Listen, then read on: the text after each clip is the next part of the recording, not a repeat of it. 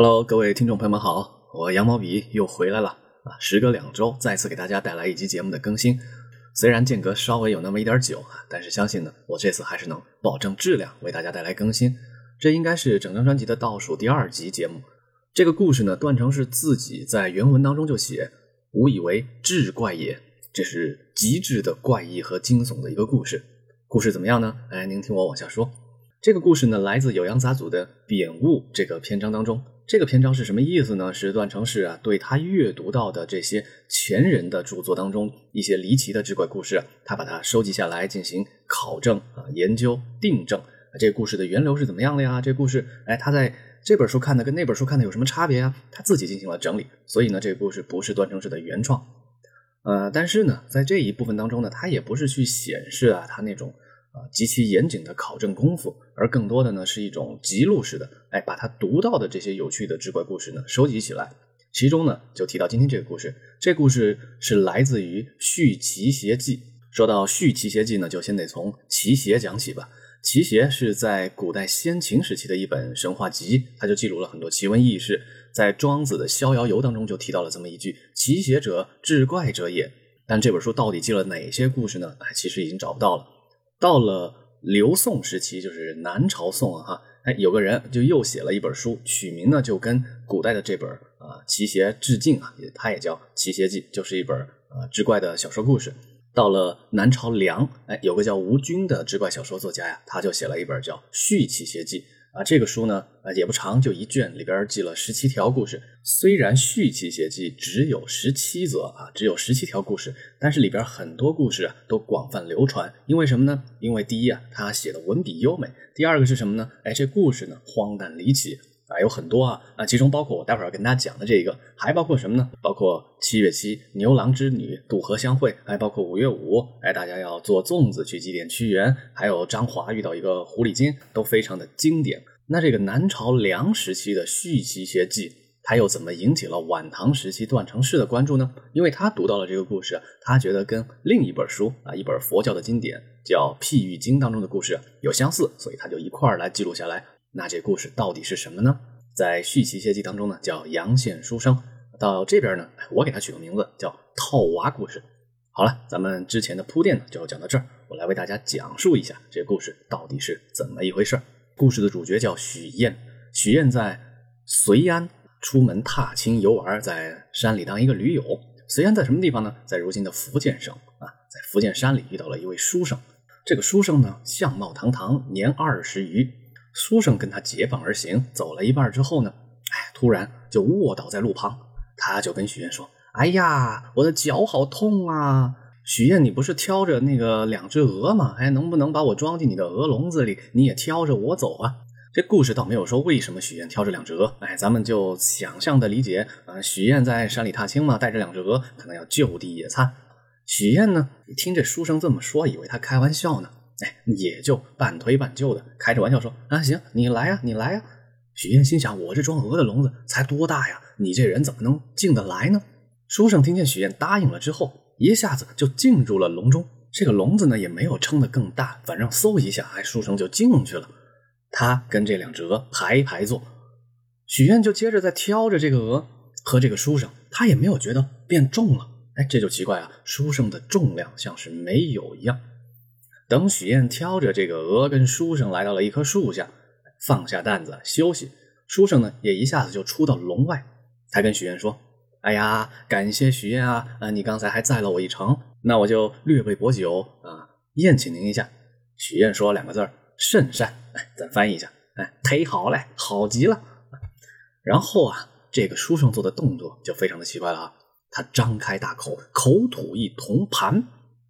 哎，不知道啊，这嘴巴到底有多大？反正他一开口就吐出一个大的圆盘出来，然后盘中装的是海陆珍馐，山里的野味儿啊，陆地的珍品，海里的名贵海鲜，反正一个盘子上啊都塞满了。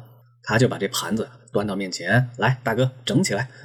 喝了几杯酒之后呢，这个书生还跟许愿说：“我其实啊，平时还带着一个妇人跟着我，如今呢，我也把他召唤出来，哎，一块喝酒助兴。”哎，许愿已经喝得头昏脑胀了。好呀，好呀，哎，你叫个女子来吧。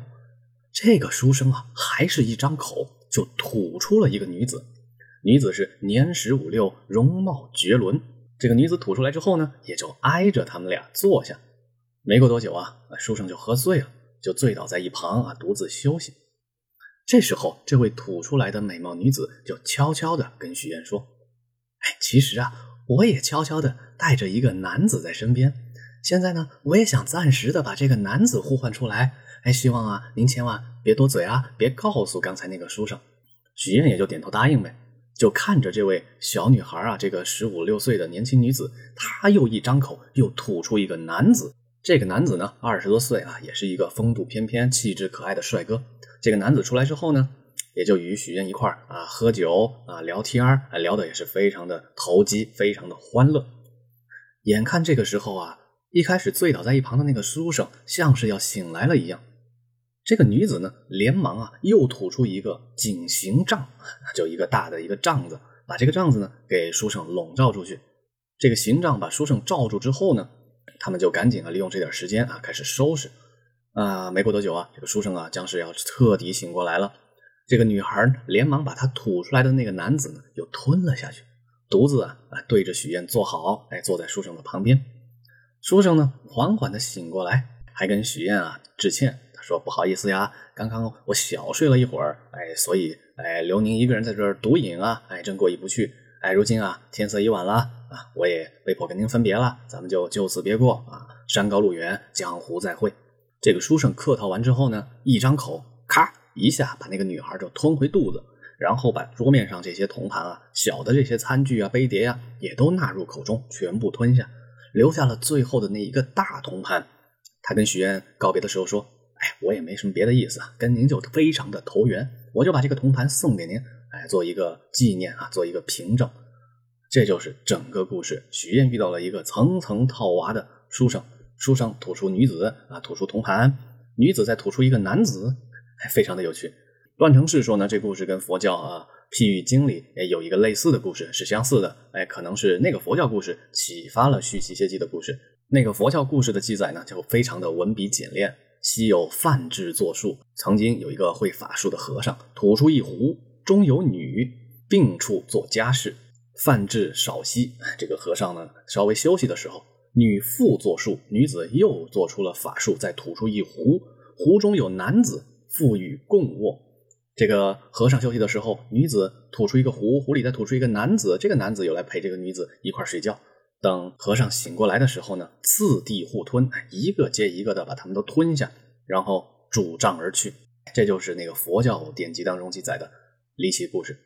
最后啊，段成式记了一笔说：“余以为吴军常览此事。”翻译过来就说：“我觉得呀，写《续奇邪记》的那个吴军曾经读过这件事儿啊，他读的时候就觉得那事儿写的太奇怪了，哎，所以也就自己改编发挥写了这么一个许愿山行的故事。”哎，我以为啊，我段成是以为啊，这故事真是啊离谱到了极点，无以为志怪也。